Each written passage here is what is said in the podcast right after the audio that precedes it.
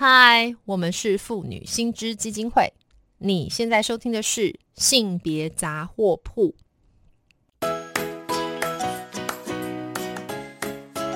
性别法律 A B C。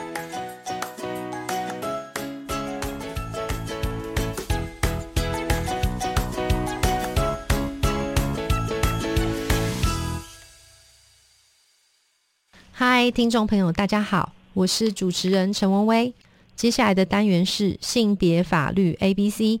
我们将邀请专家向大家简要说明生活中常见的各类性别法律问题。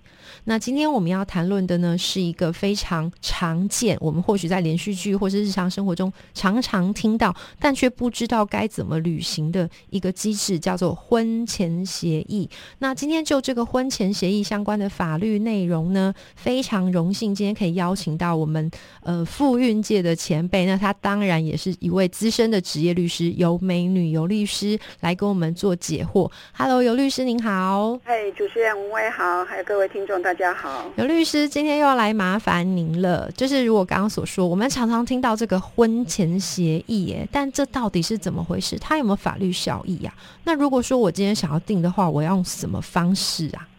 所谓的婚前协议，就是在结婚之前，双方大家共同的一个协议嘛。所以呢，当然它是一个协议，就是我们双方的一个约定。那当然呢，它会有效。可是这个内容你不可以违反公序良俗、公共秩序、善良风俗。嗯。那你要它有效，当然第一个就是你一定要是有行为能力嘛。譬如说你已经成年了，那或是虽然你还没有成年，但是你已经结婚。好，但是婚前协议你都还没有结婚，所以不可能有所所谓成年那已经未成年但是结婚的，所以大部分就是说你已经成年。是。然后呢，你今天要婚前协议，为什么要婚前协议？其实我们刚刚讲过，我们民法亲属篇后来修改了，就是我们有很多的约定，比如说结婚以后你要住哪里，夫妻的住所，然后有起约定嘛，或是呢，你们就是结婚以后啊，这个关于子女的这个姓氏的一个约定，好。或是说我们这个夫妻财产好的一个约定，好等等这些的的这些的约定呢，事实上你们也可以说说我们在婚前就先讲好，那讲好之后呢，我们把它写下来，那这个呢就叫做婚前协议。所以在这里婚前协议其实是指说，哎，我们啊在因为第一个最最最先会面临到的就是。哦，我们结了婚以后到底要住哪里？是要不要跟公婆住？对不对？要不要拿钱回家？嗯，那我们将来的钱要怎么样分？对不对？那你会赚钱，我也会赚钱。那我们家里的生活费谁要来负担？嗯，哦，那这些的妹妹嘎嘎，或是说好，你希望说我结了婚以后，你叫我当家庭主妇，然后相夫教子。那你赚的钱，你是不是要分一部分给我？所以我们法律有所谓的自由处分金。那你每个月要多少钱给我来作为我的自由处分金？嗯，那这些都是要约定的。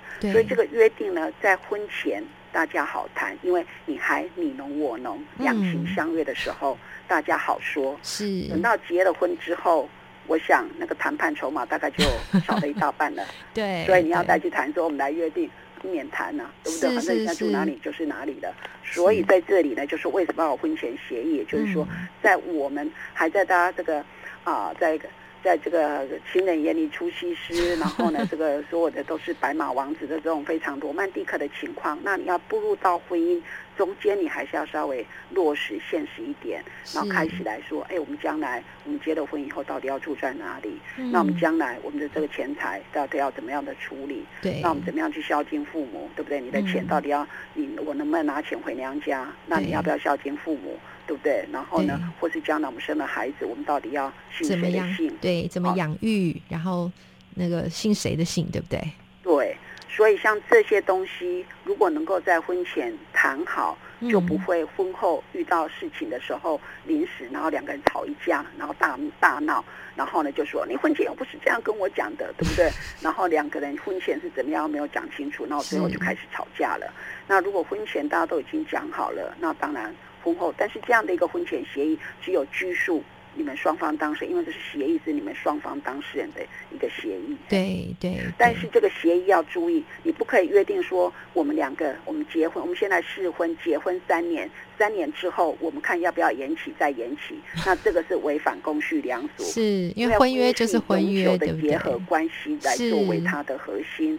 所以你不可以约定说我们结婚几年啊，我们就就离婚，这是不可以的。是，所以听起来从尤律师这个讲法，这个婚前协议其实也不失为一个很好的安排哈。就是说，我们其实是借由这个婚前协议的机会，大家坐下来，对我们婚后的一些规划，把它好好的讨论一轮，然后白纸黑字写下来，对不对？没有错，因为我们时常都说由恋爱，然后就直接进入到婚姻。嗯，那其实这些很现实的问题都没有去谈，然后都会进入到婚姻里面以后，你才会发现说。哇，柴米油盐酱醋茶一来，你会发现怎么跟我的婚前那么浪浪漫的东西差了十万八千。是，然后大家的情绪就来了，然后呢就两边就开始吵架，然后当然太太会觉得对我很不公平，可是先生会觉得你无理取闹，对，然后两边就开始一直闹闹闹到最后就变成离婚了。是，可是如果在婚前大家比较务实的去了解，因为结婚不是只有你们两个人的结婚，嗯，事实上会面临到两边的姻亲的关系，对，也会面临到你们的财产的分。配的问题，嗯，也会面临到将来生小孩，孩子谁照顾谁抚养等等，抚养费怎么出等等，这些都非常现实。那当然说这些，你说婚前要去谈这些东西，真的有点伤感情。可是事实上，你们都要结婚了，连这些都不谈。那要结婚以后，大家再去吵吗？对啊，其实这也是一个沟通跟理解过呃彼此的观念的一个很重要的方法，对不对？没有错，是是。所以，因为你要约定在婚前你才有谈判筹码，对，婚后真的没有什么谈判筹码，对对。而且婚后是大家都已经面临到那种柴米油盐酱醋茶那种非常对啊，都已经逮几个来家，我还没跟你坐下来谈，大概也没有机会，常常会压力很大。没有错，所以大家也很难冷静下来的谈嘛。对对对，哎，所以这真的是一个蛮好的方法。我想这个是如尤律师刚刚所说的哦，我们其实只要不要去违反这个公序良俗，大家好好借由一个好的机会坐下来谈，不失为一个甚至去维系婚姻一个很好的方式哦。谢谢尤律师。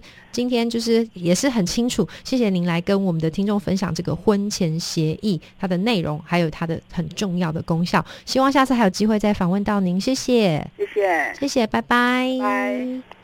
如果听众朋友还有任何法律疑问的话，非常欢迎打电话到我们妇女新知基金会的法律咨询专线零二二五零二八九三四零二。二五零二八九三四，我们接线的时间是每周一到周五的白天上午九点半到十二点半，下午一点半到四点半。今天的节目就到这边结束了，拜拜。